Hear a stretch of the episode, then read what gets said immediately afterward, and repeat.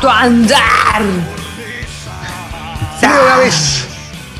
Impresionante, ¿no? No, muy Uf. bien, Leo. Muy bien. No, Estamos no. esperando, estoy esperando el debate por la Champions. No, y bueno, se dio lo que, a ver, se dio lo que se suponía en, en la previa también, tiene que ver con eh, la victoria del Bayern Múnich 1 a 0. Eh, el Bayern es un equipo que eh, hasta acá venía con un récord increíble, de verdad, y, y la verdad que no, no, era lógico que sucediera esto. Ahora, de la forma que se dio, me parece también que habla de una, de una realidad y de un partido. ¿Vos lo pudiste ver, Clemen, o no? Lo vi, lo vi todo. Eh, ¿Te gustó? ¿Qué, qué te gustó? Y ahora te voy a decir por qué te digo esto. Te digo, te digo varias cosas que me quedaron así. Primer tiempo me gustó muchísimo porque me pareció que fue bastante más parejo. Me parece, me daba la sensación de que le había tomado la mano el Paris Saint Germain con el planteo al, al Bayern Múnich. Me pareció, me parece espectacular que el tipo, que el técnico del Bayern Múnich saque a Perisic y ponga a Coman y que Coman haga el gol. Eh, y después me pareció que, en definitiva pre- prevaleció el mejor equipo. Mira, esto que decís vos es real y a mí, a mí hay algo que me sucede que es que cuando pasa esto con este, este tipo de equipos es muy difícil. No, de verdad te iba a decir. No, no, Para mí pero es muy- te puso Coman, no Ah, no lo escuché. Café Express". Perdón, perdón, perdón, perdón. No lo escuché, no lo escuché, no lo escuché. No lo Bueno, escuché, perdón. No lo escuché. Por eso seguí y no me di cuenta. Sí, sí, obvio. Eh, eh, pero a, a- a mí me parece que, que la realidad es que, que este equipo, a ver, este, este equipo tiene algo muy particular y es que todo lo que es eh, desde lo futbolístico, lo que genera, lo que hace, lo ratifica obviamente desde la previa hasta, hasta cuando termine lo que sucede durante el desarrollo.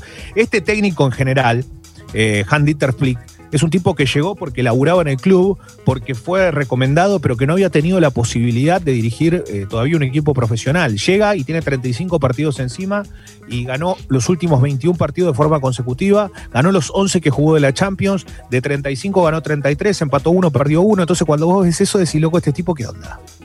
Además, Leo, perdón, pero por lo general se- yo, yo escuchaba como que era bueno, pero las individualidades del. Pero No, no. el Bayern tiene, digo. Sí.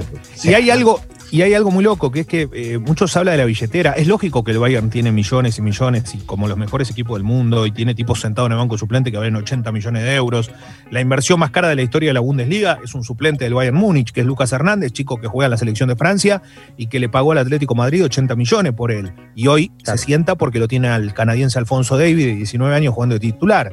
Entonces, cuando vos ves eso, decís, eh, es un equipo súper poderoso, sí, pero tiene una identidad, y esa identidad la demuestra cada partido. Y que le haya hecho ocho goles al Bayern, eh, al Barcelona, el Bayern Múnich, no significa que eso va a suceder todo el tiempo. Es una vez, es verdad, pero se justificó. ¿Por qué? Porque de la forma que tiene cómo juega, de la forma que tiene también de cómo se plantea este equipo, que es realmente una selección internacional, cuando vos lo ves decís, no, mirá. No, y No, justo. no, terrible. Cuando vos lo ves, decís. Y me quedé vos lo ahí. ves, es impresionante que se, lo perdimos a Leo. Me quiero, pero justo, justo ahí. Qué tremendo, qué tremendo. Hay qué doloroso. conspiración. Qué doloroso, qué Capturame, doloroso. capturame a este Leo reflexivo, Clemen, Este, por favor. este Leo, vamos a hacer una captura de pantalla y vamos a seguirla Sí. con Alessi mientras lo esperamos a Leo, ¿no? Pero, Eran invencibles lo de rojo, papu. Eso es lo que pasó. ¿qué, qué cosa? Los eran- invencibles. Sí, era- Terminó la columna, ¿no?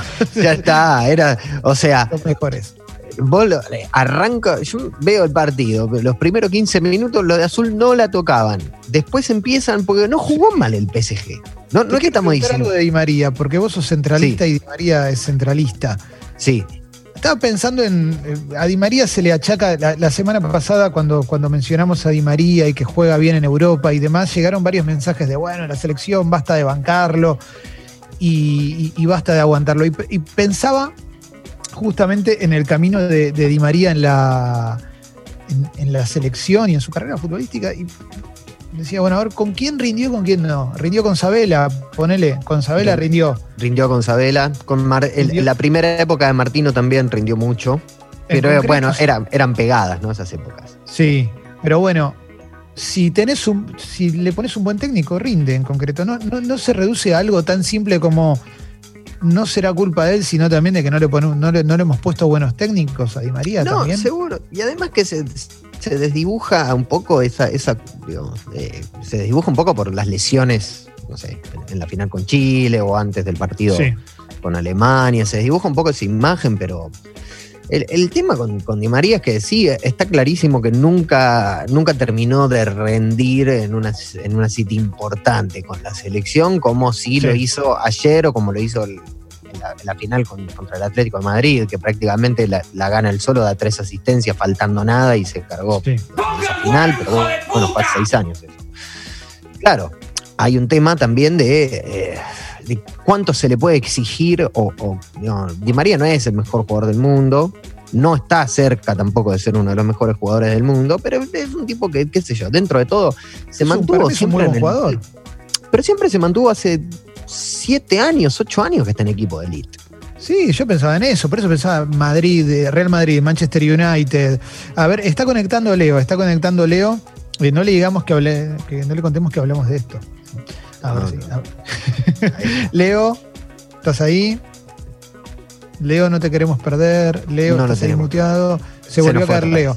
Sí. Se volvió a caer Leo. Se volvió a caer Y Leo. ayer sale.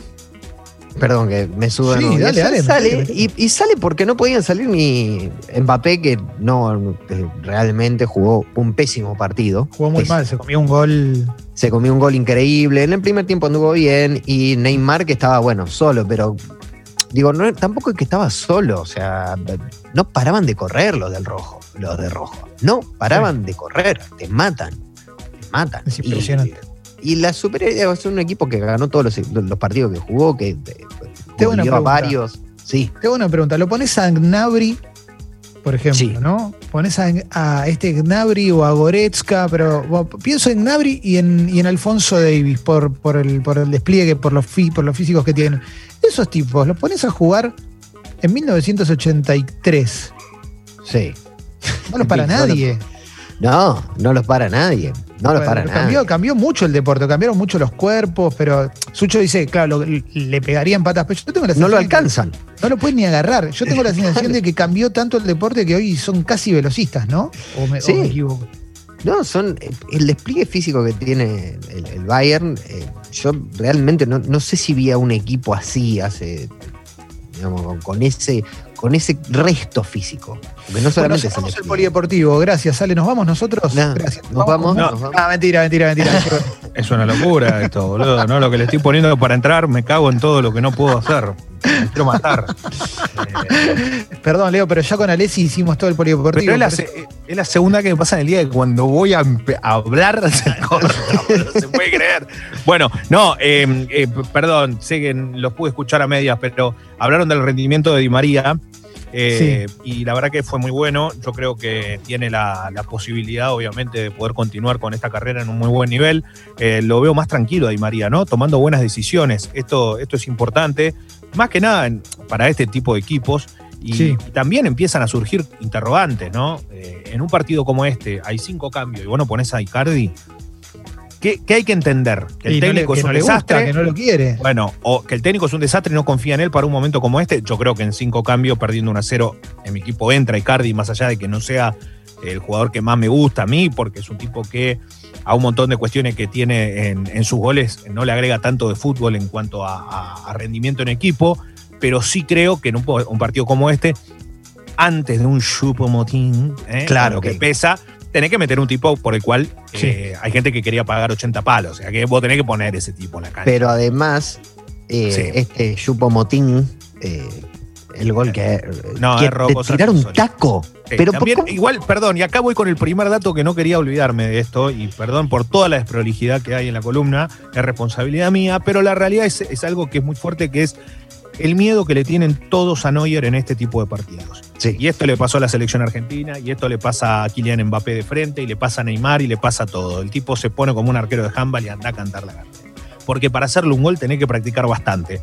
Es como se te viene una bestia, ¿viste? Se te viene una bestia de frente, ese tipo se llama Neuer, ganó todo, tiene títulos encima, siempre está tranquilo, cancherea cuando tiene la pelota en los pies, el tipo campeón.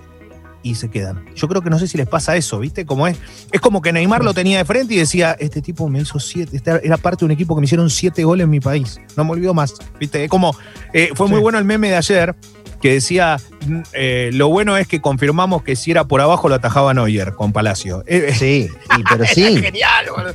Porque es verdad, es verdad, me pareció brillante. Es así. El tipo eh, ya desde su presencia intimida y ocurre. Es increíble en este tipo de partido. Con el tipo este ocurren esas cosas. Sí. Leo, balón de oro este año es eh, Lewandowski.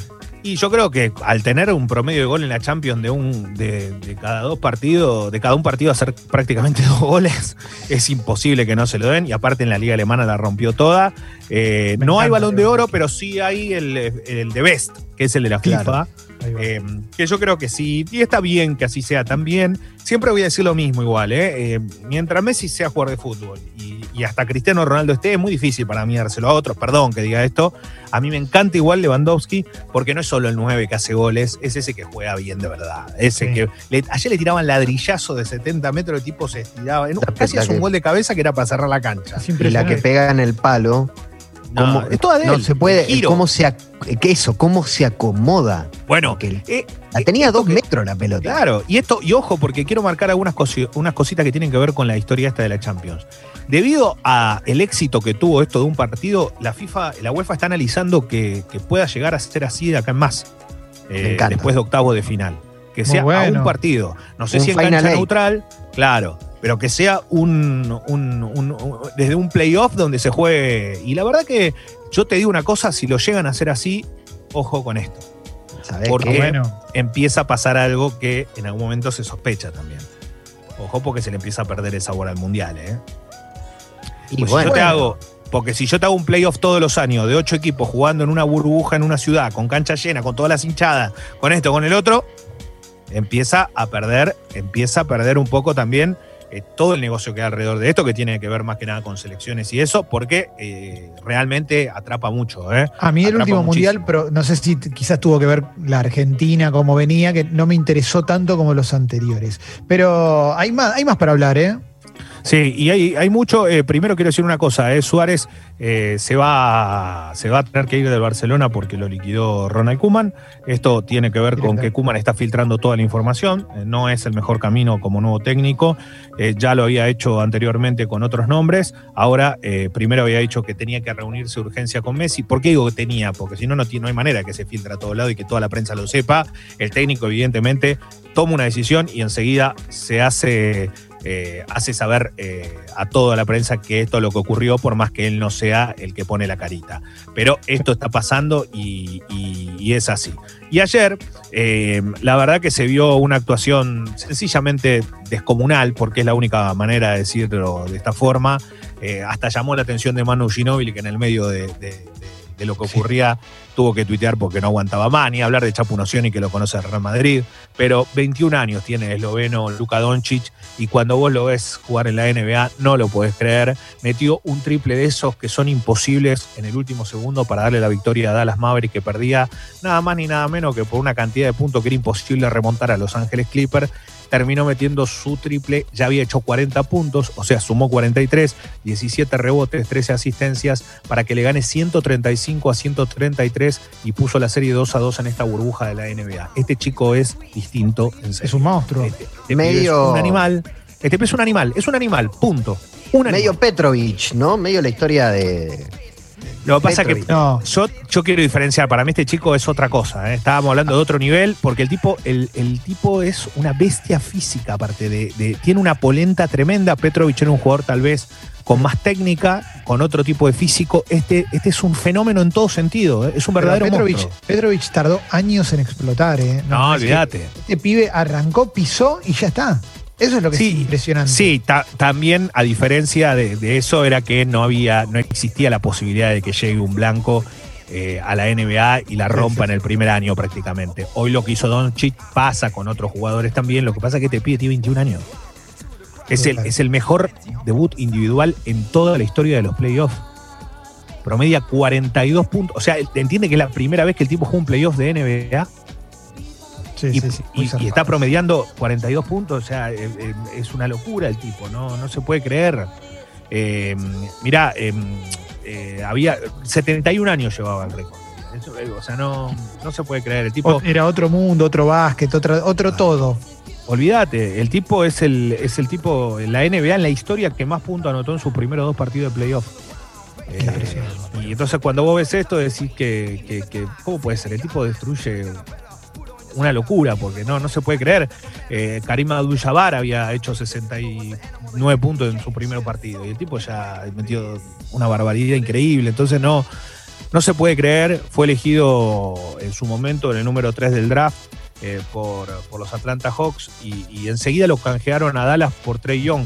Eso es increíble también, ¿no? Un canje sí. y este no se lo canjea a nadie. Bueno, así que nada, eh, es, es, increíble. El tipo jugó con Chapu, jugó con Campazo, por eso siempre también habla de Campazo y todo eso. Pero estamos hablando de un fenómeno de un deporte y es un fenómeno de la NBA. No es el único, se están viendo lindos, lindos partidos, buenos jugadores. La volvió a romper LeBron James. Eh, empiezan a aparecer también las grandes estrellas. Yo digo, este tipo juega solo prácticamente en su equipo. No es que el equipo es increíble. Los Clippers son mucho más, ¿eh? pero realmente la rompe toda, sí. No, lo que me llamó la, la atención mucho ayer es eh, un tuit de Michael Jordan diciendo, che, ojo con este pibe que es bueno de verdad. Wow. Claro. Me gustaría que Jordan, vamos a ver si es como Johnson, ¿no? Que Magic dice, nada, llegó este, este es este mejor que yo. Viste que ya enseguida lo. Sí, sí, pero sí, bueno, claro. está bien, Jordan es difícil. ¿Qué va a decir este mejor que yo? Porque la verdad que no, que es imposible ser mejor que Jordan. Va, eso es lo que creemos. Leo, tengo que contarte de un nuevo sorteo en el Club Sexy People en instantes. ¿Me estás cargando? Uf. No, jamás te cargaría, porque respeto tu trayectoria y tu don de Perdón, gente. ¿puedo hacer Sí. una pregunta importante en este momento? Sí, claro. ¿Me lo mandaron a casa para que lo distribuya? No, no, pero Ah. no es que no confiemos, no es que ten- ¿Por qué? no es que tengamos miedo que vos te robes algo, ni en pedo, Ah. eh, no tiene nada que ver eso, eh. O sea, Ah, si alguien te eso te miente. No, no, perfecto, está bien, no pregunto, porque capaz yo tengo más cercanía, capaz lo gana alguien de zona sur y me queda más cerca. Ojalá, Leo. Ojalá. Ojalá, ojalá porque confiamos recontra en vos, ¿eh? Loco, que gana alguien de zona sur, ¿ok? O sea, Leo lo quiere en la casa por si gana alguien de zona sur. ya lo tiene ahí. dudas, exacto.